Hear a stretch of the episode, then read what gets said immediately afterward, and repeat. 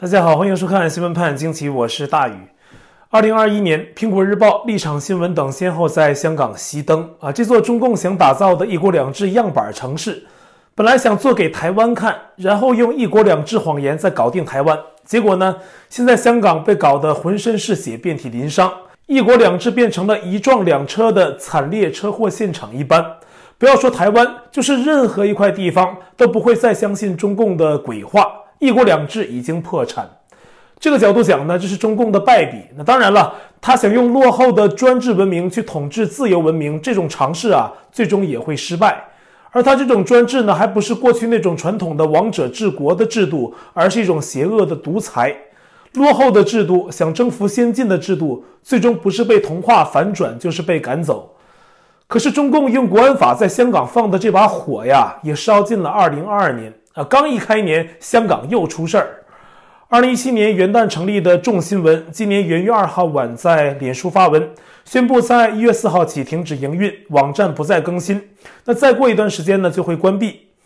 众新闻在贴文中说，他们没有忘记当初的心志，但是过去两年的社会巨变令他们无法再毫无担忧地表达理念。危机中，众新闻必须先确保自己员工平平安安。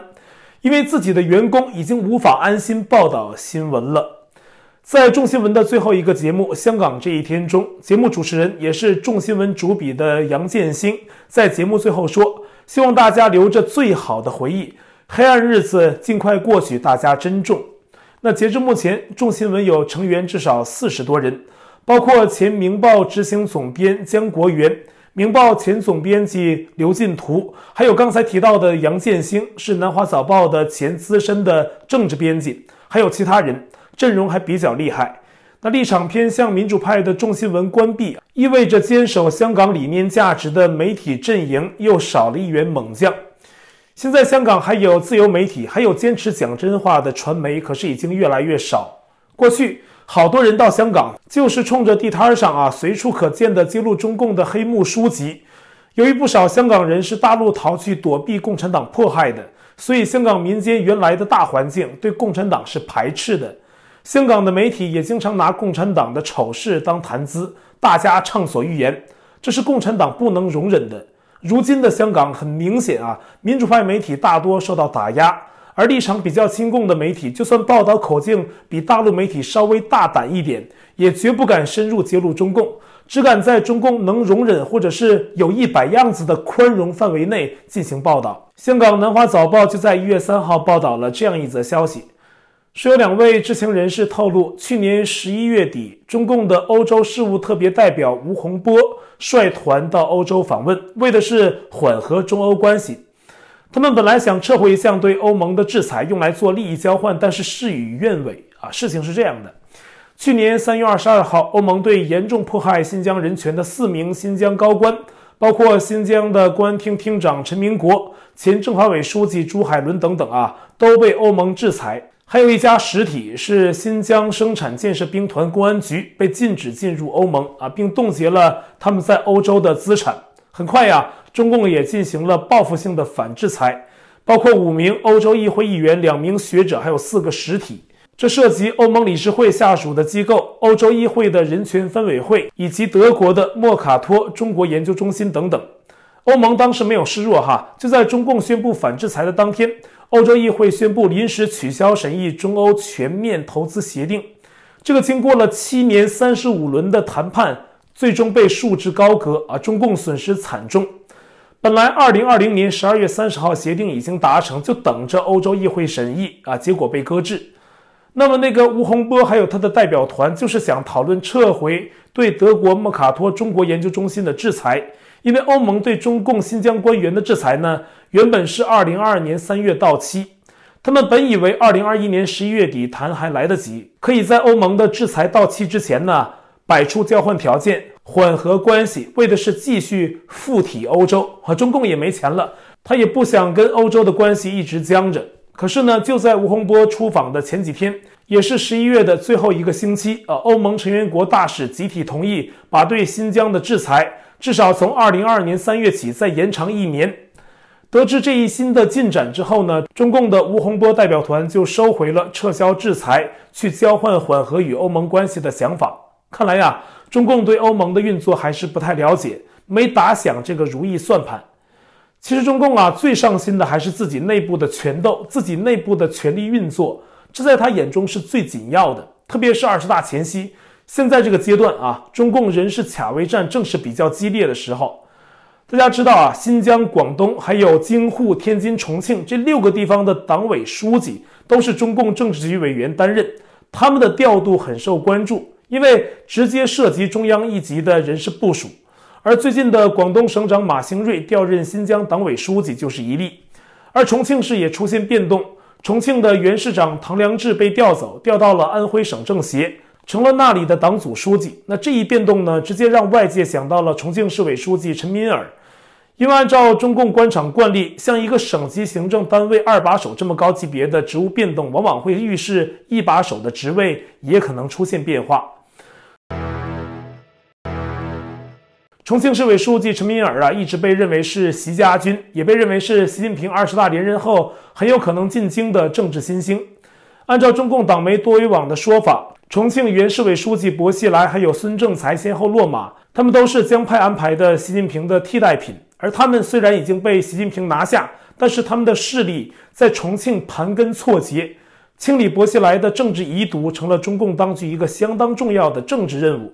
因此呢，重庆政坛的人事变更也一直很频繁。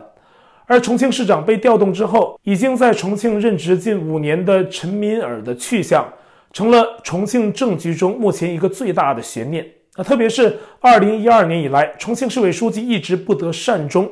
像是一个薄熙来魔咒。而到重庆充当习近平清道夫的陈敏尔，在外界看来呢，应该扮演破局者的角色。陈敏尔曾在浙江长期为时任省委书记的习近平效力。二零一七年七月，孙政才被拿下之后呢，陈敏尔接班了重庆市委书记的职务。当时的媒体普遍认为，陈敏尔因此呢将一定会进入中共政治局，甚至呢接班总理乃至习近平总书记的职务。但是呢，此前还没有重庆市委书记直接升任政治局常委的先例，所以啊，陈敏尔接下去如果能高调京城，便是符合外界预期。但是能做到多高的职位，就得看他自己的运气了。现在对于习近平本人来说呢，二十大能够成功连任。从某种意义上来讲呢，也是要靠运气的。习近平力主的中共僵尸百年大庆、第三个历史决议等等啊，都在为连任做铺垫。然而，从近期的一系列事件来看啊，这些铺垫还远远不够。习近平面对的党内恶劣生态是相当复杂啊。近期只要是他的发言，几乎都少不了要提到什么必须对党忠诚、维护党中央权威、坚持党的绝对领导等等。法广习近平二十大自我接班有隐患，这篇报道就提到了近期的一些典型事例，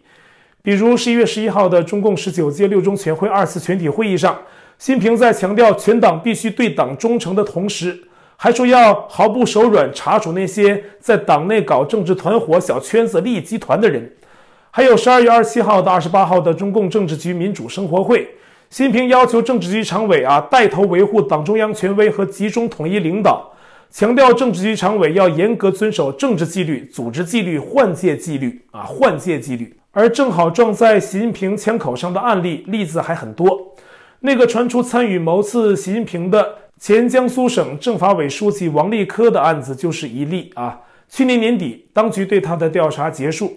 十二月二十九号，有关通报说呀，王立科至少涉嫌长期包庇、纵容黑社会性质组织进行违法犯罪活动。以及多次安排他人伪造居民身份证件等四项罪名，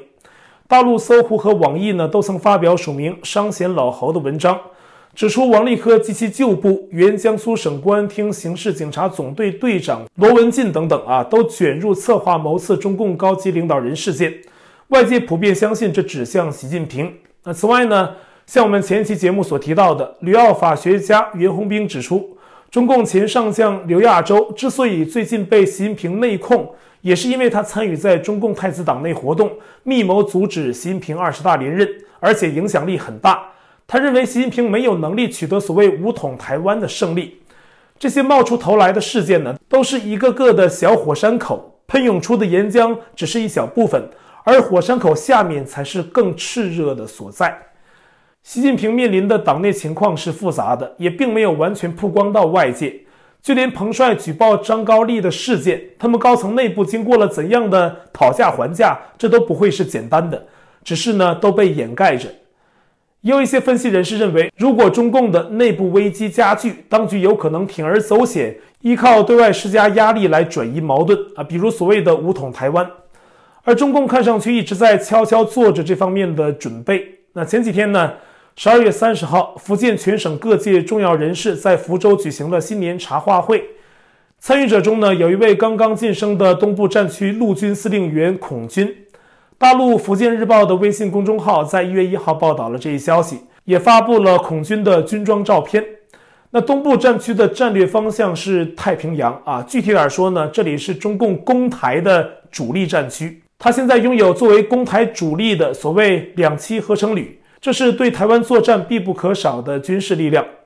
那根据公开资料啊，五十七岁的孔军曾长期在原南京军区服役啊，担任过装甲旅的旅长、十二集团军的参谋长等职务。二零一七年四月，中共的海军陆战队扩编为军级单位，孔军出任了扩编后的海军陆战队的司令员。二零二零年十月，习近平视察海军陆战队。身为司令员的孔军还向习近平做了汇报。习当时向海军陆战队提出要求，说要把全部的心思和精力放在备战打仗上。那现在呢？有海军陆战队经验的孔军调任东部战区的陆军部门，很可能是中共想加强相关领域的作战。即便中共几十年来毫无战争经验，特别是海战啊，但是中共总要摆摆样子。台湾的国立中正大学助理教授林颖佑认为，中共二十大前在东部战区会有更多的两栖、三栖登陆演习，并会加大对台湾的恐吓。好，那今天呢，咱们就先说到这儿哈。我在 Telegram 上面的官方公告群是 t.me 斜线大于 news，观众讨论群是 t.me 斜线 xwpajq 下划线 us，节目信箱是 xwpajq@gmail.com，还有我的会员网站网址是大于 us.com。也欢迎您订阅本频道，并点击小铃铛获得节目发布通知。那感谢您的收看，我们下期再会。